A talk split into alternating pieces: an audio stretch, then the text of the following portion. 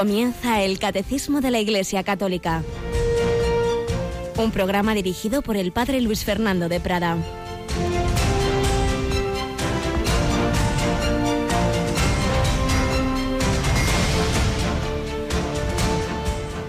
¿Qué está permitido en sábado? ¿Hacer lo bueno o lo malo? ¿Salvarle la vida a un hombre o dejarlo morir? Alabados sean Jesús, María y José. Muy buenos días, muy querida familia de Radio María, en este día de San Antonio Abad, 17 de enero de 2018, un día que nunca más se repetirá en la historia, solo hoy viviremos este 17 de enero de 2018 y lo hacemos con este Evangelio en la misa diaria en la que el Señor estaba en una sinagoga, era sábado, le pusieron, le acercaron un hombre con la mano paralizada, veía que algunos le estaban espiando a ver si lo curaba en sábado, y por eso hace esta pregunta que debemos generalizar no solo al sábado, sino a toda nuestra vida. ¿Qué está permitido hacer? ¿Lo bueno o lo malo? ¿Salvarle la vida a un hombre o dejarlo morir? Muchas veces dejamos morir física o espiritualmente porque nos quedamos indiferentes ante los problemas de los demás, ante su soledad, ante su tristeza, ante la falta de Dios, de Cristo, y nos parece que eso es cosa de otros. Ellos callaban, echando en torno a Jesús una mirada de ira y dolido de su obstinación, le dice al hombre, extiende la mano. La extendió y su mano quedó restablecida. Y en cuanto salieron los fariseos se confabularon con los herodianos para acabar con él. Jesús curó a ese hombre, no faltaría más. Y precisamente lo que era un gesto, un acto de amor y de misericordia, es excusa para esa confabulación mm, de los que eran enemigos de Cristo y buscaban cualquier cosa. Pues no, sí, pues, pues lo ha hecho en sábado, pues no debería. ¿Cuántas veces nos pasa eso? Que tenemos la escopeta cargada contra alguien que no nos cae bien, como decimos, y cualquier cosa es excusa para atacarlo. ¿Qué está permitido hacer hoy y siempre? Salvar la vida o dejar morir la vida, como decimos, no solo física, material, psicológica, espiritual, personas que les puede faltar lo básico para comer o lo básico para una relación social, están en soledad, están en tristeza o lo básico para la vida definitiva, para la vida con Dios, para la vida eterna. Estamos llamados a no ser indiferentes. Bueno, pues no es indiferente ni mucho menos nuestra Mónica Martínez que aquí tenemos. Buenos días, Mónica. Muy buenos días, padre. Desde luego no lo quiero ser. no, y, de tres a cuatro, ¿verdad? Entre amigos oímos muchas, eh, muchas, muchos diálogos que nos indican como en Radio María nadie nos es indiferente. Todos somos amigos, ¿verdad? Así es, y ahí lo compartimos todos en ese ratito, los que pueden participar y los que no, unidos en esa comunión de oración. Y no le es indiferente al Papa ninguna nación y ni, ni a nosotros, pues esa, todas esas correrías apostólicas que vamos siguiendo también. Antes nos contabas la jornada de ayer, anoche retransmitíamos el encuentro con la vida consagrada y esta noche tendremos otra conexión de otra jornada en este viaje por Chile, ¿verdad? Nos vamos hasta Maipú, en eh, también Santiago de, eh, en Santiago de Chile, en Chile, y donde va a celebrar el Papa un encuentro con los jóvenes. Ajá. Bueno, pues precisamente hoy que ya vamos a empezar a hablar de la Iglesia en el Catecismo, pues una de las canciones que pondremos es de un coro de seminaristas de Santiago de Chile. Canta Iglesia. La Iglesia está viva en todos los continentes, en todas las naciones, hace presente a Jesucristo. Y bueno, hoy en este día de San Antonio Abad, este hombre que siguió a Cristo con radicalidad, le pedimos que nos ayude a tomarnos en serio el Evangelio y cada uno, según nuestra vocación, a seguirlo. Bueno, felicitamos a tu perrita Mónica, que hoy es el Día de los Animales. pues nada, nada, ya, ya le daremos comida especial hoy para que lo celebre. Una tartita, una cosa así. no, no, no. que se pone más gordita. Sí, no, y se pone malita. Y malita, bueno, bueno. Pues sí, todos los, todas las criaturas eh, el Señor nos las ha dado para que las miremos con ese amor, con ese cuidado de los santos, sabiendo que, que todos son regalos de Dios nuestro Señor. Y le pedimos que aumente nuestra fe también, como, como ese San, Antonio Abad vivió toda su vida, su larga vida, movido por la fe, la esperanza y la caridad, que por cierto, de ello hablaremos esta noche en el último programa de 11 a 12, una hora menos en Canarias, eh, El hombre de Dios, y donde traeremos una película que, que llevó muy bien al cine lo que es la fe, lo que es la oración. Little Boy de este actor converso, es por lo menos es su productor, Eduardo Verástegui, pues de eso hablamos esta noche. Pero bueno, vamos ya a comenzar con nuestro catecismo y a seguir con el testimonio de otro hombre de fe, de otro hombre que llevó toda una vida de entrega a los demás, movido por, e, por, esa fe, por esa no indiferencia. No se quedó indiferente precisamente ante las necesidades de los esquimales de Alaska. También ellos necesitaban a Cristo y necesitaban un poco de todo. Y allí se pasó 40 años el Padre Segundo Llorente. Pues seguimos recogiendo algunos retazos de sus impresionantes memorias.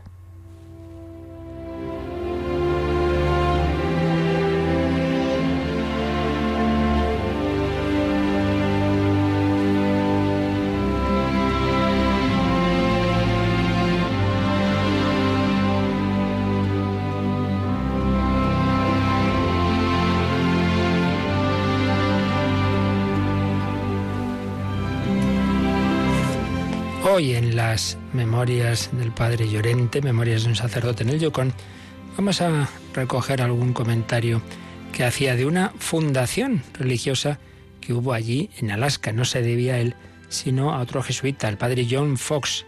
Tenía su central en Hooper Bay, el centro de un vasto distrito con cinco bien nutridas poblaciones y todos buenos católicos. Concibió la brillante idea de fundar una congregación de hermanas esquimales que le ayudasen a evangelizar a la gente de la zona. Su plan era enseñar a esas hermanas y luego enviarlas por parejas a cada una de estas poblaciones. La idea caló. Junto a un grupo de chicas esquimales que habían acabado su formación escolar en Akulurak y Holy Cross, la creme de la creme, podríamos decir. El obispo Crimón aprobó las reglas y dio su bendición a la congregación, que fue llamada las Hermanas de la Nieve. Las Hermanas de la nieve. No está mal el nombre para esas religiosas en Alaska. El padre Fox reunió a las muchachas que estaban dispersas en Hooper Bay y así yo podía darles un retiro en silencio de siete días. Recordemos ayer, veíamos que el padre eh, Llorente había llegado a esa localidad, estuvo allí un tiempo y, según nos cuenta les dio unos ejercicios espirituales, en definitiva, de una semana. Cuando Jimmy, el que le acompañaba, cuando Jimmy y yo llegamos medio muertos por la noche, la hermana Anisipari abrió la puerta. Una rápida mirada le bastó para ver que necesitaba con urgencia un bol caliente de sopa y una cama. ¿Cómo agradecía al Señor cuando estuve confortablemente echado en una cama, lejos de precipicios que amenazaban con matarme? Ayer veíamos cómo estuvo a punto de morir en ese viaje el padre, el padre Llorente, en todos esos grandísimos peligros que iba afrontando por, las almas. ¿Y cómo se encontraría el padre Fox? Estaba seguro de que estaría muy pocho, pero al minuto de verme revivió y me dijo que se iba a ir a una semana a Chevac. Al día siguiente estaba yo a cargo de las operaciones ahí. Aprovechó que había llegado el padre Llorente para tomar unos días de retiro él también por su cuenta. Fue una gran alegría para mí el poder dar cuatro meditaciones diarias a aquellas hermanas.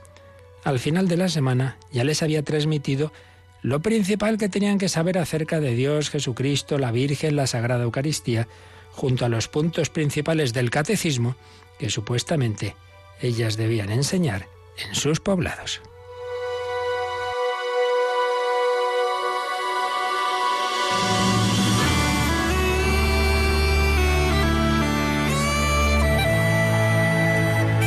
Bien, pues nos cuenta cómo trabajaban esas hermanas eh, y lo hicieron durante 14 años. Distintas circunstancias que aquí no vamos a detallar, pues llevaron al final de esa fundación, fue algo breve, no era fácil que cuajara aquello en aquellas circunstancias, pero comentaba el padre Llorente, yo siempre pensé que aquel intento fue una cosa muy bonita. Y la verdad era que aquellas hermanas habían hecho cosas muy buenas en sus poblados. Aquellos nativos habían crecido espiritualmente. Términos cristianos como la castidad y las vírgenes consagradas pudieron finalmente ser comprendidos y aceptados. Y había pasado mucho tiempo desde que los primeros misioneros habían llegado a Kulurak y habían sido compadecidos porque no traían esposas consigo. Ahora las nietas de aquellos nativos se abstenían de tener maridos por la gloria de Dios. Se había dado un gran paso en muy poco tiempo. La mera presencia de una monja esquimal habla por sí sola de lo sobrenatural. Fijaos, muy interesante esto. Aquellos esquimales nunca hayan visto sacerdotes católicos, ven que llegan esos padres, esos religiosos, esos y, estos no, no traen mujer, no lo entendían. Pero ya al cabo del tiempo, pues ya un par de generaciones después, pues esas mismas niñas que vieron llegar a esos padres, luego ya crecidas, son capaces de consagrarse al Señor, de no casarse. Entonces se veía que iba calando ya ese estilo evangélico, esa forma de vida asombrosa, concretamente la vida consagrada, la vida religiosa, es una dimensión esencial para que podamos decir que la Iglesia está establecida en un sitio. Mientras no esté todavía la vida religiosa, falta algo, falta el estilo de vida de Jesucristo, de la Virgen María, en castidad, pobreza y obediencia. La mera presencia de una monja esquimal habla por sí sola de lo sobrenatural. Nos muestra que hay un más allá, donde la gente no se casa ni tiene necesidad de hacerlo, porque nuestras vidas allí se asemejan a las vidas de los ángeles. No todo es comer, beber, casarse y tener hijos y criarlos. Todas estas cosas se restringen a este valle de lágrimas. Existe el cielo. El sagrado hábito de una monja habla por sí solo es un símbolo, una señal y también una advertencia. Este mensaje espiritual fue lo mejor que el padre Fox dejó en todo el tiempo que dedicó en su ministerio. Cuando llegó la orden de disolver la comunidad, el padre obedeció enseguida, pero fue un gran golpe para él. Durante años, la sola mención de ello traía amargas discusiones, pero él seguía obedeciendo y trabajando con el mismo celo y determinación que lo caracterizaba. Hasta el día de hoy, el padre Fox tiene la distinción de haber vivido en Alaska más tiempo que cualquier otro jesuita.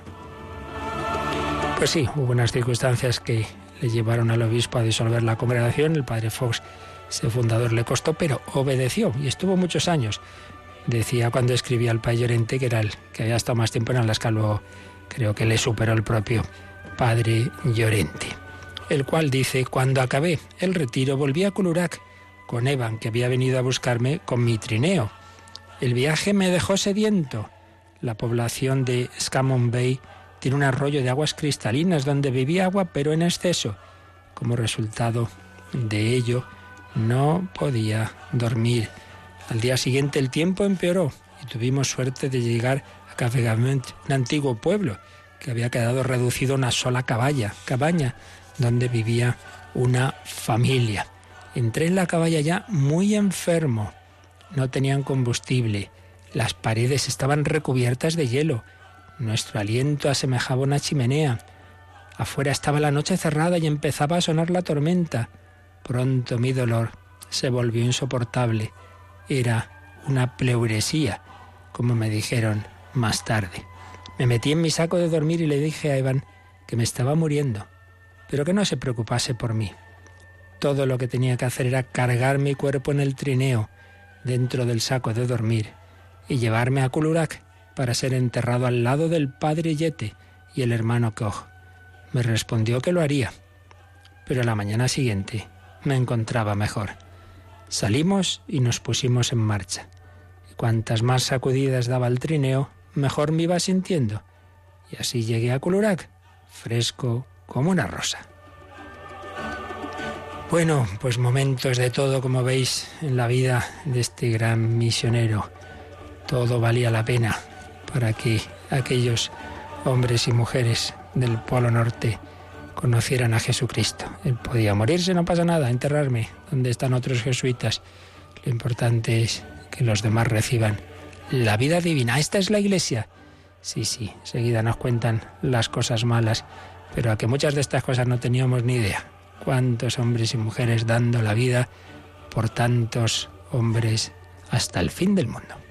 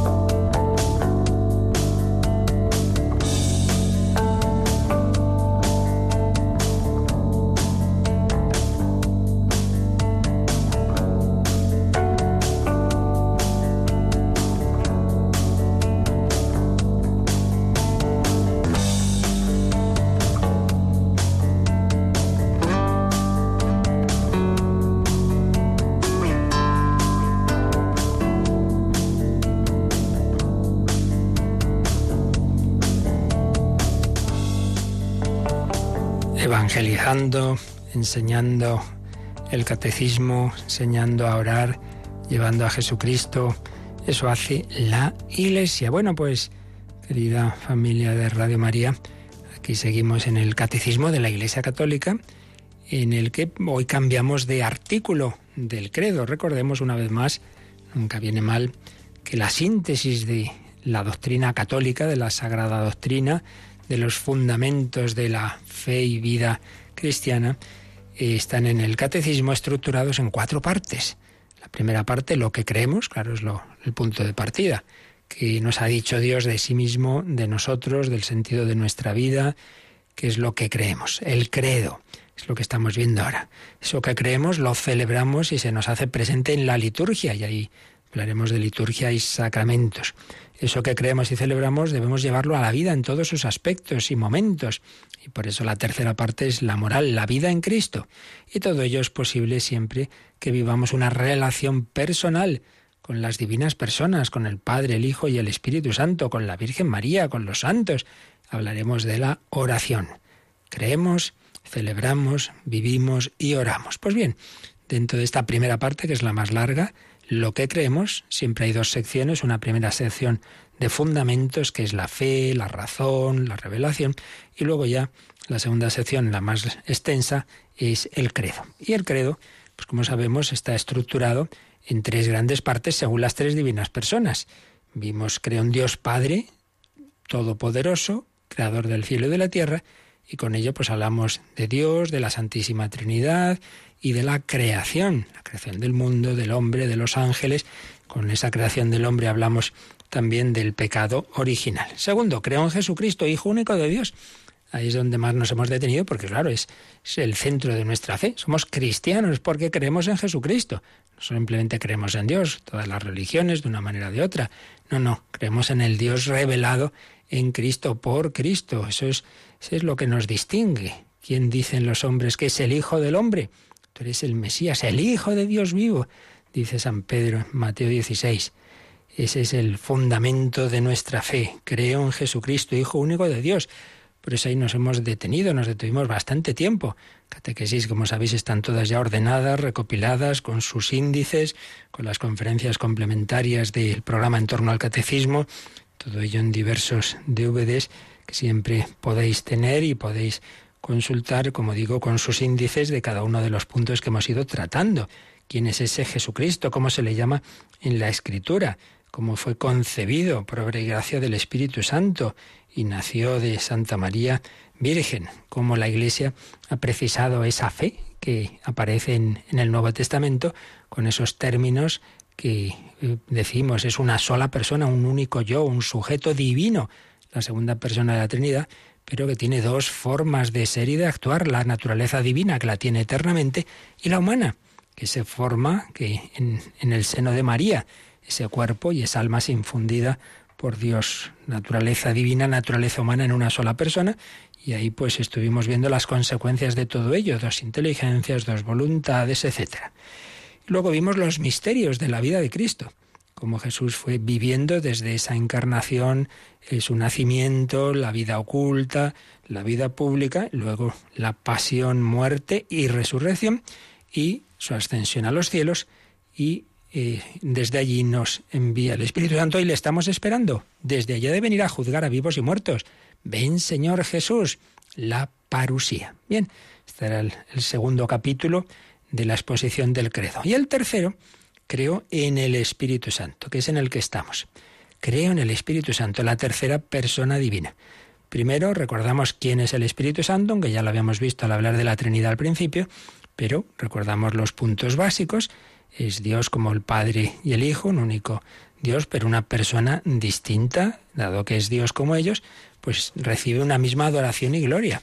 Ha actuado en la historia, ha actuado en el Antiguo Testamento, habló por los profetas, ha ido preparando el camino de la encarnación y la ha realizado en el seno de María. Ha ido guiando la historia hasta el último precursor Juan Bautista y luego, como digo, ha preparado a la Inmaculada, la ha llenado de gracia y en ella ha formado esa humanidad de Jesucristo al que ha guiado humanamente hablando. El Espíritu guía a Jesús y ahora eh, una vez que ya Jesús resucitado está a la derecha del Padre, nos envía Jesús desde esa su humanidad abierta en la cruz, nos comunica en, plenitud el Espíritu Santo. Siempre había actuado, por supuesto, con el Padre y el Hijo, pero ahora se nos comunica de una manera mucho más abundante y plena desde Pentecostés. Entonces hemos visto, es lo que hemos terminado ayer, este artículo 8, creo en el Espíritu Santo. Creo en el Espíritu Santo. Pues bien, pasamos al artículo 9. Creo en la Santa Iglesia Católica. Pero fijaos una cosa, todo ello está dentro de este tercer capítulo del credo. Primer capítulo hemos dicho, creo en Dios Padre Todopoderoso, Creador del cielo y de la tierra. Dios Padre, la creación, el hombre. Segundo, creo en Jesucristo, Hijo único de Dios. Tercero, creo en el Espíritu Santo. Pues bien, este tercer capítulo, creo en el Espíritu Santo, tiene el artículo primero que hemos visto, creo en el Espíritu Santo, pero tiene también todo lo que falta del credo, a saber, creo en la Santa Iglesia Católica, la comunión de los santos, el perdón de los pecados, la resurrección de la carne y la vida eterna.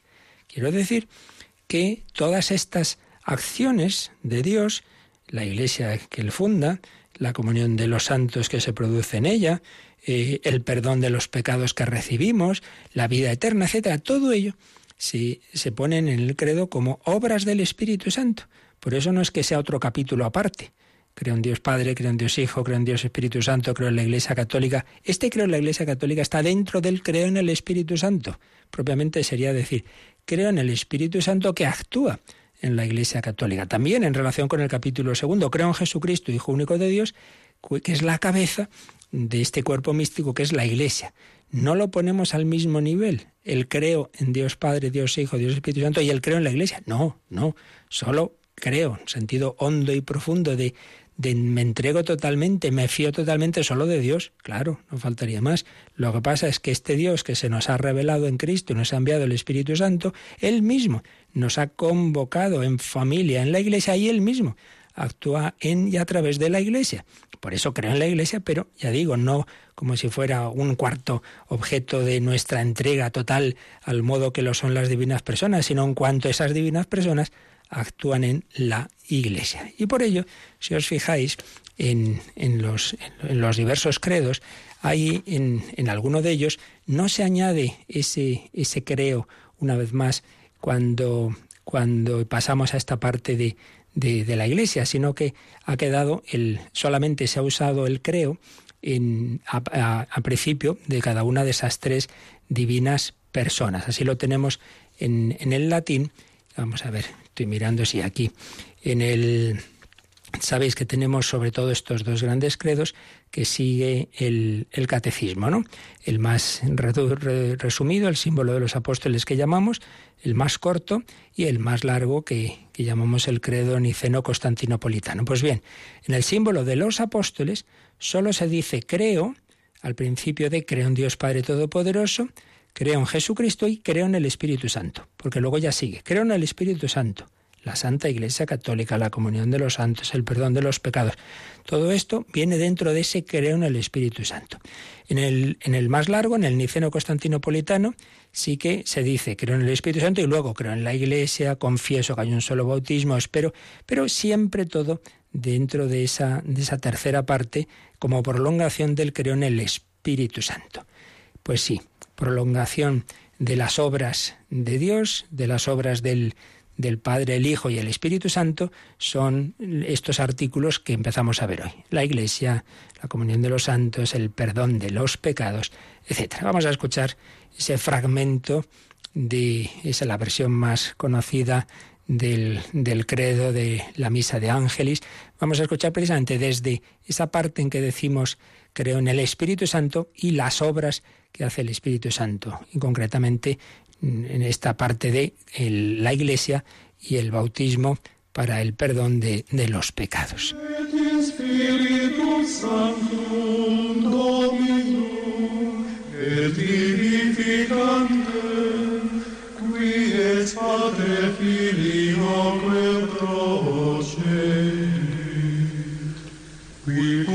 Patre Filio simul adorature con glorificatur qui locutus esper pro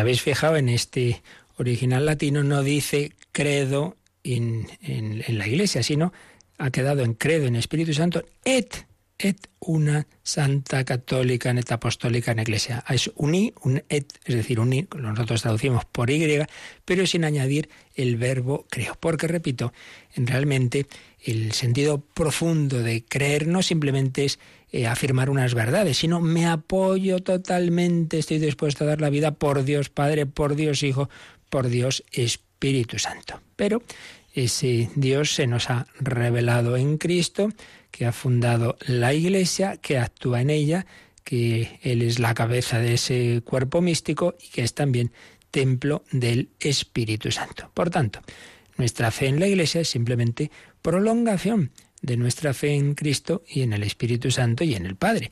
La Santísima Trinidad, que es una familia, pues también forma eh, con, con nosotros una familia que es la Iglesia. Por eso no tiene ninguna coherencia, por lo típico, ¿verdad? Sí, sí, yo creo en Dios, pero no en la Iglesia. Bueno, pero usted cree en Jesucristo, sí o no. Pues si cree en Jesucristo, me dirá usted, tú eres Pedro, sobre esta piedra edificaré mi iglesia. Si crees en Jesucristo, pues toma todas sus palabras, no las que te parezca.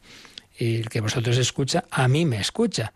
Pedro pastorea mis ovejas, etcétera, etcétera. Si creemos en Jesucristo como revelación de Dios, pues sigamos todas sus palabras y fijémonos en que Él no establece una relación individualista con cada apóstol, no, no, no, no.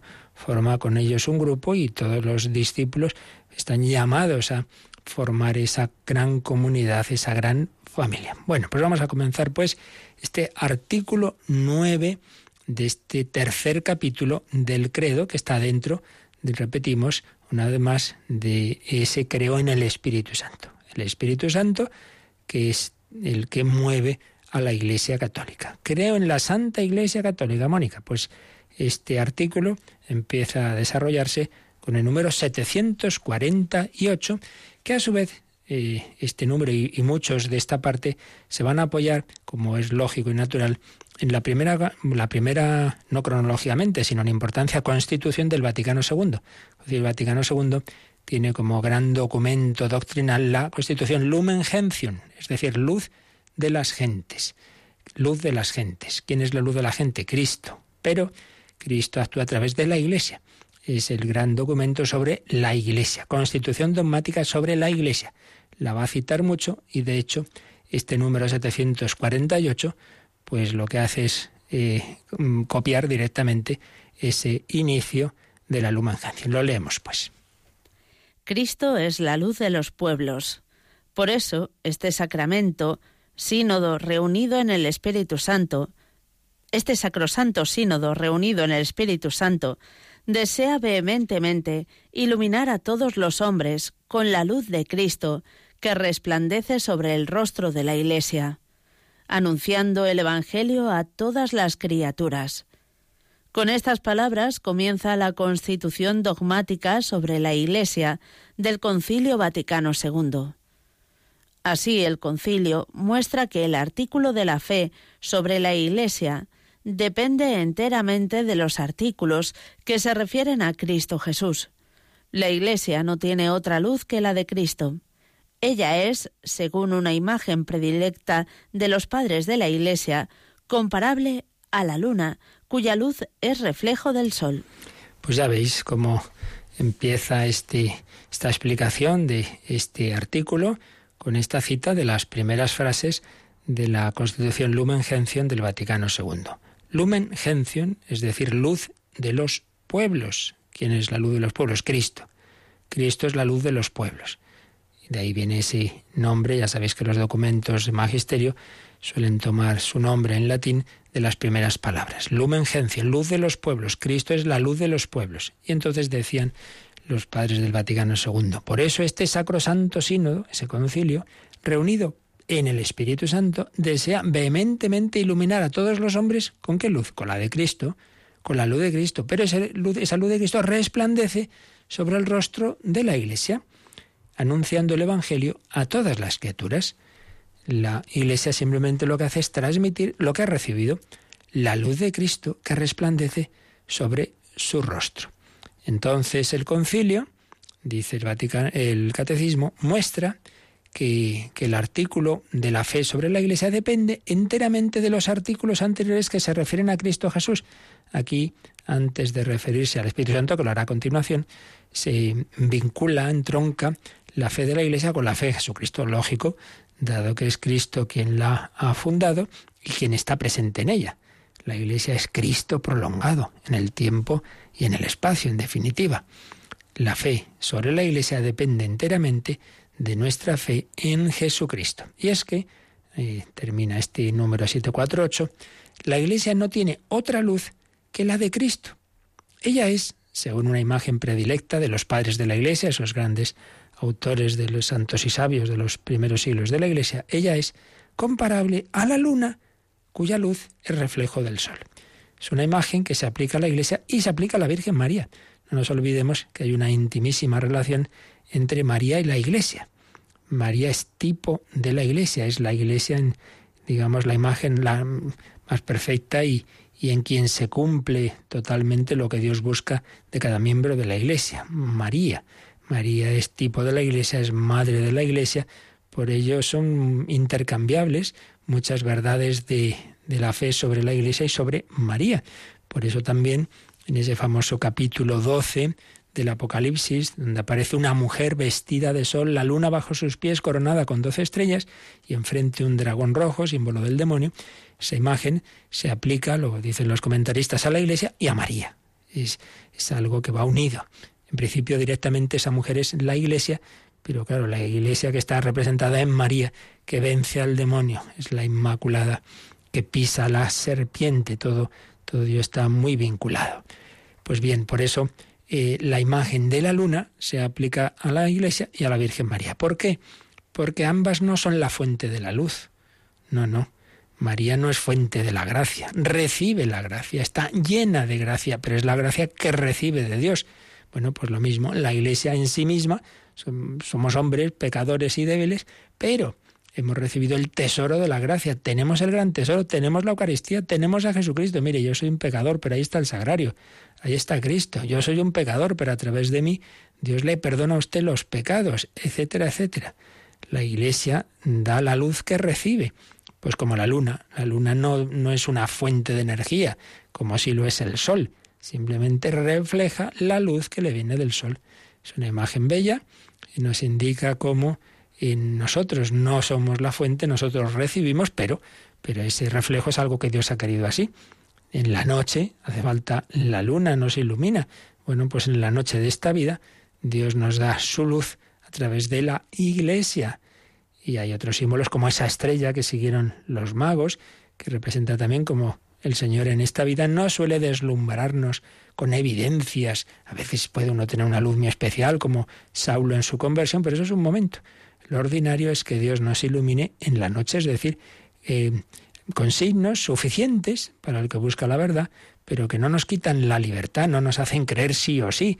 No, no, son eh, luces en la noche. Bueno, pues así es también la luna. Por tanto, primer número sobre este artículo, eh, creo en la Santa Iglesia Católica, lo que hace es recordarnos que todo lo que digamos de la Iglesia, pues no es sino reflejo de lo que viene de Cristo. Cristo es la verdadera luz de los pueblos, pero esa luz resplandece sobre el rostro de la Iglesia como la luz del sol resplandece en la luna.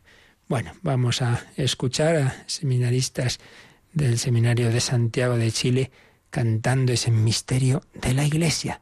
Canta Iglesia, da gracias, que Dios nuestro Señor está en ti, actúa en ti, y pidamos al Señor y pidamos a María tener esa, esa visión de fe, de saber descubrir bajo la humanidad sencilla y limitada que tenemos todos los hombres, pues darnos cuenta de que ahí dentro está Jesucristo, de que ahí está el tesoro, que ahí está el amor de Dios hecho carne en Jesucristo.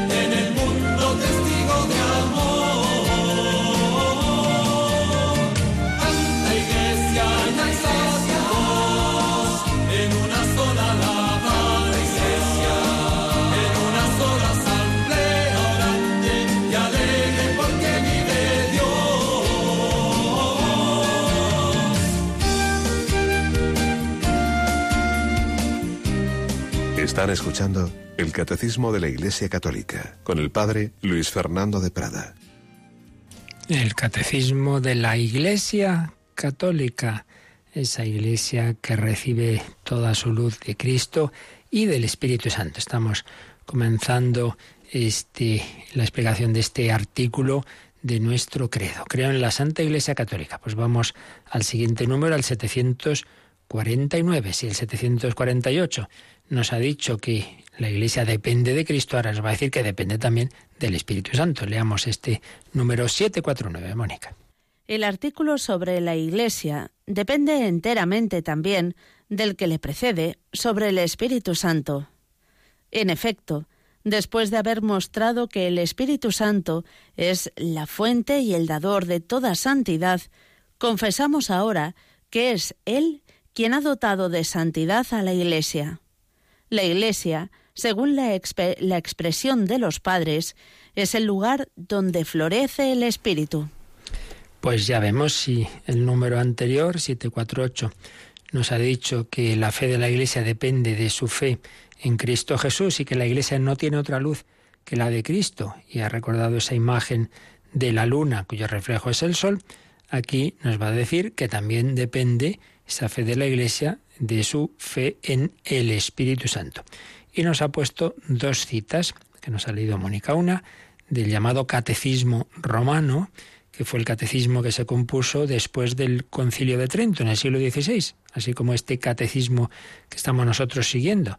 Es el catecismo posterior al Vaticano II, compuesto por un papa que fue miembro de ese Concilio Vaticano II, el entonces cardenal de Cracovia, Karol Wojtyła, luego Juan Pablo II, pues es el que promulga el catecismo de la Iglesia Católica mm, posterior a ese Concilio Vaticano II. Pues hubo un catecismo romano que también aprobó un papa como síntesis de la fe católica después de aquel otro gran concilio que fue el Concilio de Trento. Pues bien, eh, hay una cita de ese catecismo romano que ha leído Mónica y que dice, después de haber mostrado que el Espíritu Santo es la fuente y el dador de toda santidad, confesamos ahora que es Él, el Espíritu Santo, quien ha dotado de santidad a la Iglesia. Espíritu Santo, esa tercera persona de la Santísima Trinidad, es la que nos da la santidad de Dios, el modo de ser de Dios en la Iglesia, porque, segunda afirmación, la Iglesia es el lugar donde florece el Espíritu.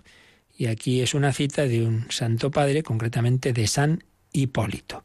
San Hipólito dice, eh, la iglesia es el lugar donde florece el Espíritu. Si antes, el número anterior, estaba esa imagen de los santos padres de la luna, cuyo reflejo es el sol, aquí nos pone otra imagen también de los santos padres y concretamente de San Hipólito, de que es el lugar donde florece el Espíritu. Sería como un jardín y ahí hay una flor. ¿Cuál? Pues el Espíritu Santo. Bueno, es una imagen evidentemente, pero que nos indica una vez más lo que antes decíamos. No es que añadimos una fe como si hubiera una cuarta eh, realidad divina junto al Padre, el Hijo y el Espíritu Santo. No, no, no, no. No, no, solo Dios es Dios, solo las tres divinas personas nos entregamos a ellas con esa fe teologal plena. Lo que pasa es que esas tres divinas personas las encontramos en este jardín que es la Iglesia. Aquí es donde florece el Espíritu Santo. Así pues, estos dos primeros números de este artículo del Catecismo, el 748 y el 749, lo que han hecho es hacernos ver que este artículo, este apartado del, del credo, depende por completo de los anteriores. Precisamente porque creemos y nos queremos entregar al Padre, al Hijo y al Espíritu Santo, por ello creemos en la Iglesia.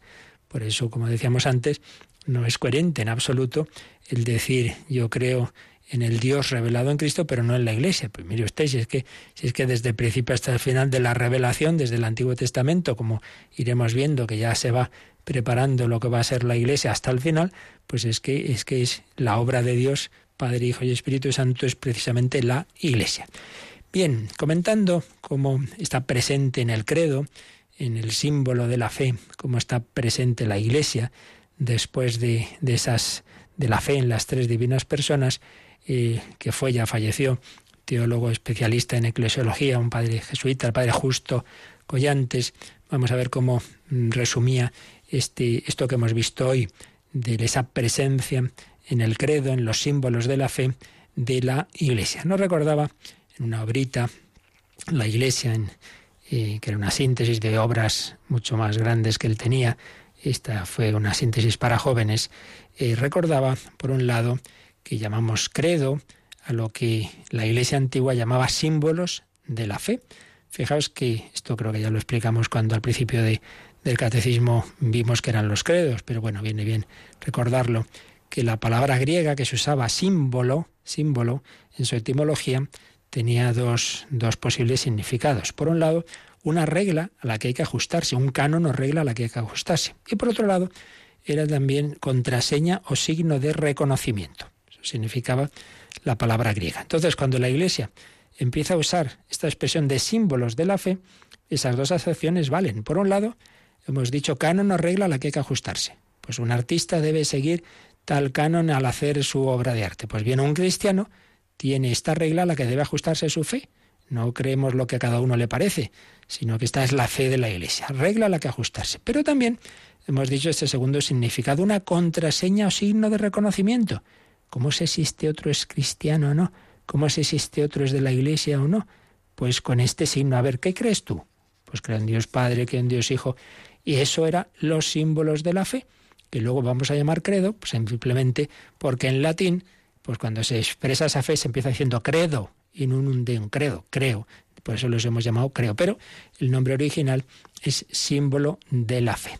Y hay muchos. Se pues fueron componiendo diversos eh, credos, diversos símbolos en los distintos concilios, que todos evidentemente comparten la misma fe, pero según las circunstancias y los lugares se insistía más en un aspecto que en otro. Por eso, como vimos en su momento, hay credos que hablan de, de unas verdades que otros no dicen, no porque las nieguen, sino simplemente porque no siempre se ha intentado recoger todas las verdades. Regla de fe, signo de reconocimiento, por supuesto, todo ello con origen en los apóstoles. Por eso, el credo, el símbolo de la fe que se usaba en la Iglesia de Roma se llamó símbolo de los apóstoles por su gran antigüedad. Pues bien, estos símbolos antiguos, en todos ellos aparece siempre, como no puede ser de otra forma, la fe trinitaria en el Padre, en Jesucristo, Hijo de Dios, y en el Espíritu Santo. Otros símbolos desarrollan alguno de estos puntos, sobre todo el de Jesucristo. Pues es lo más normal, ¿no?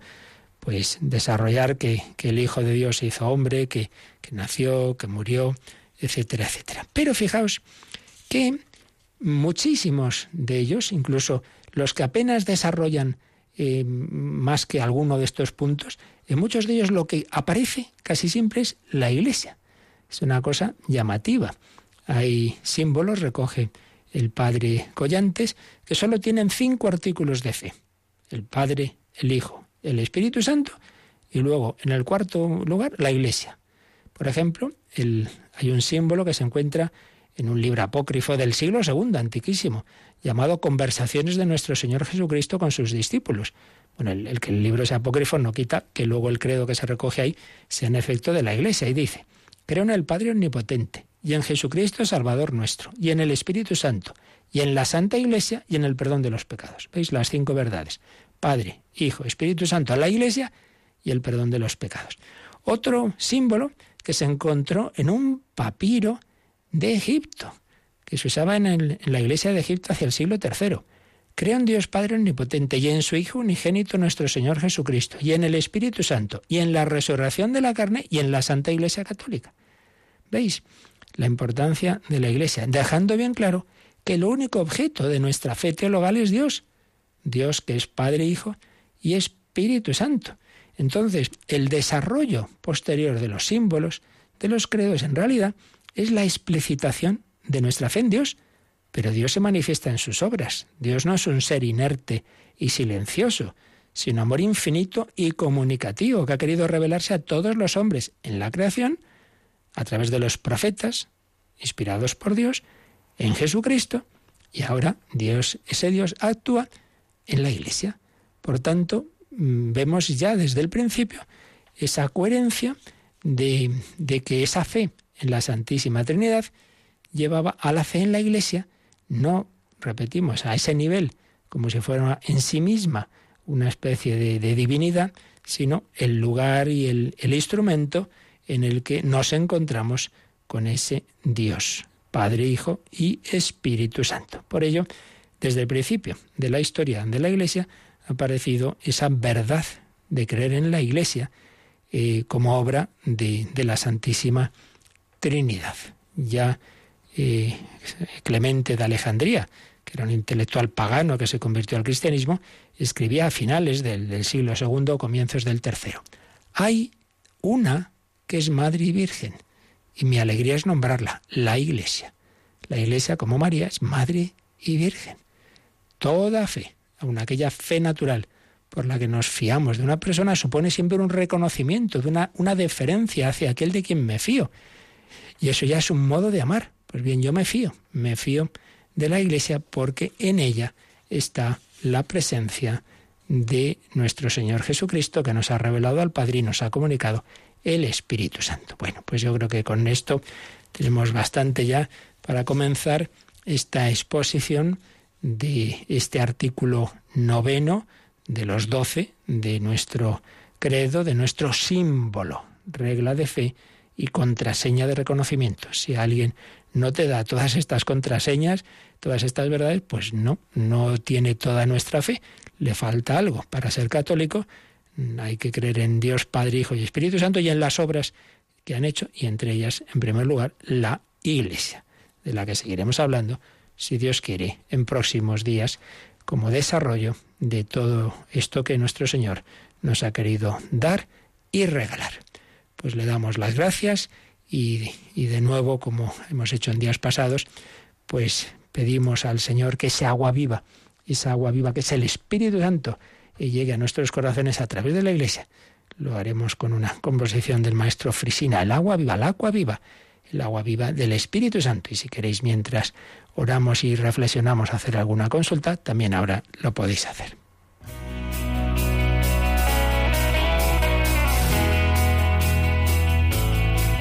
Participa en el programa con tus preguntas y dudas. Llama al 91 005 9419 91 005 9419. También puedes escribir un mail a catecismo arroba radiomaria.es. Catecismo arroba radiomaria.es.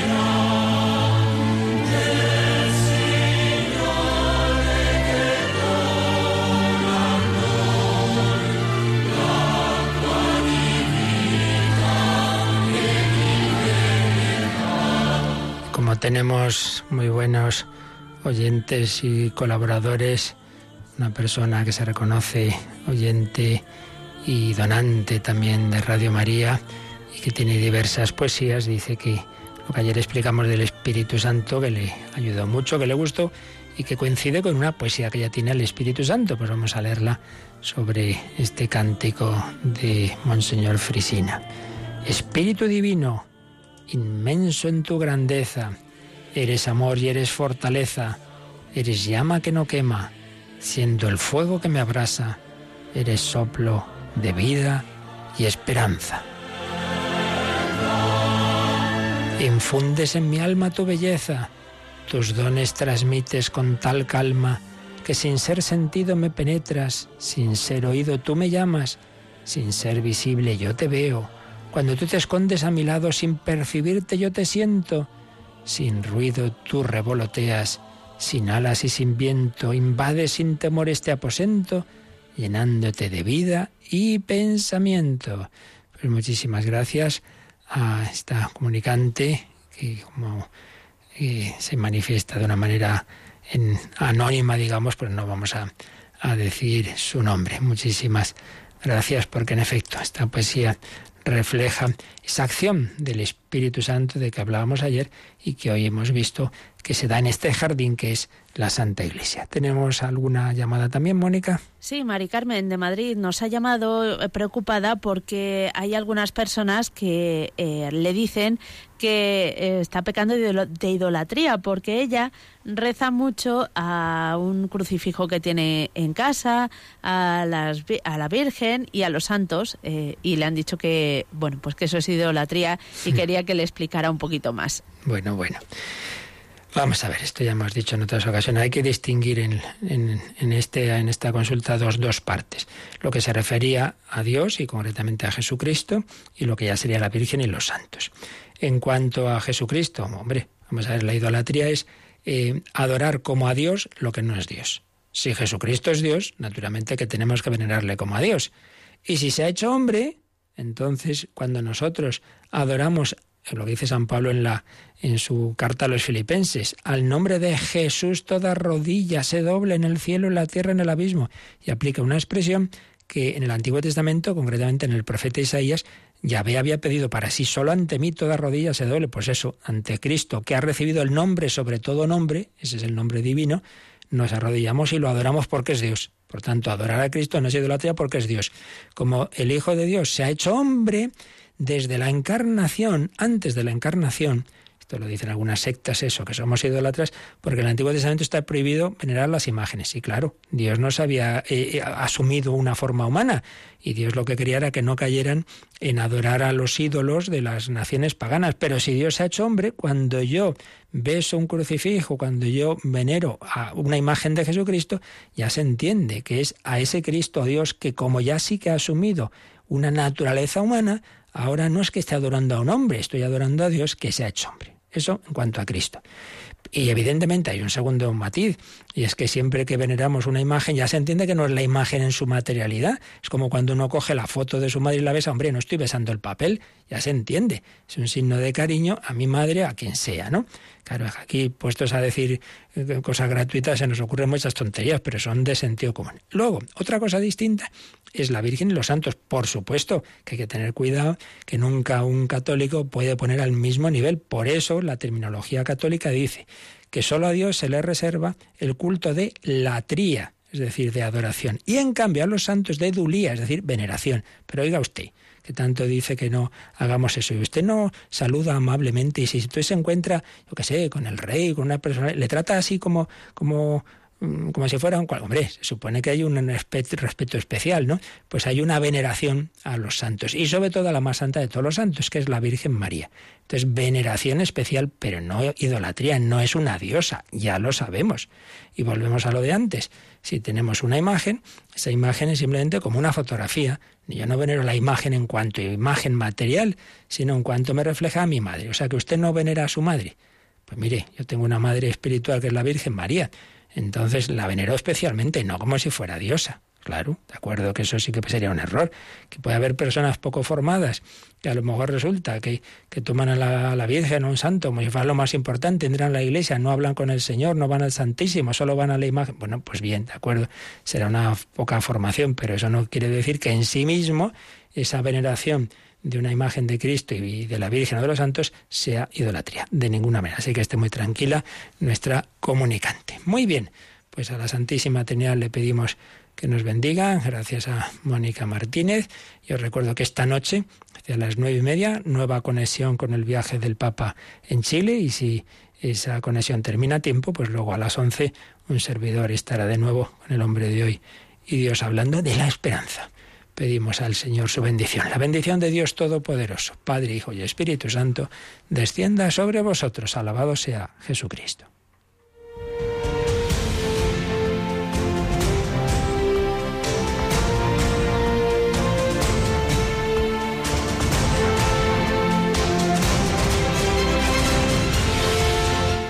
Han escuchado en Radio María el Catecismo de la Iglesia Católica.